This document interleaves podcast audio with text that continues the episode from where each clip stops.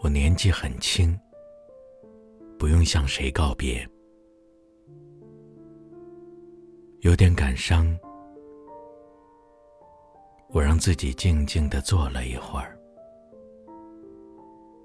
然后我出发，背上黄挎包，装有一本本薄薄的诗集，书名是一个僻静的小站名。小站到了，一盏灯，淡的亲切。大家在熟睡，这样，我是唯一的人拥有这声车鸣。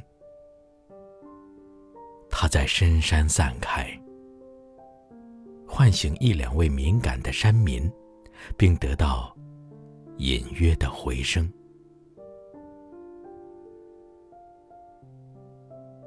不用问，我们已相识。对话中成为真挚的朋友，向你们诉愿，是自自然然的事。我要到草原去，去晒黑自己，晒黑日记蓝色的封皮。去吧，朋友。那片美丽的牧场属于你，朋友。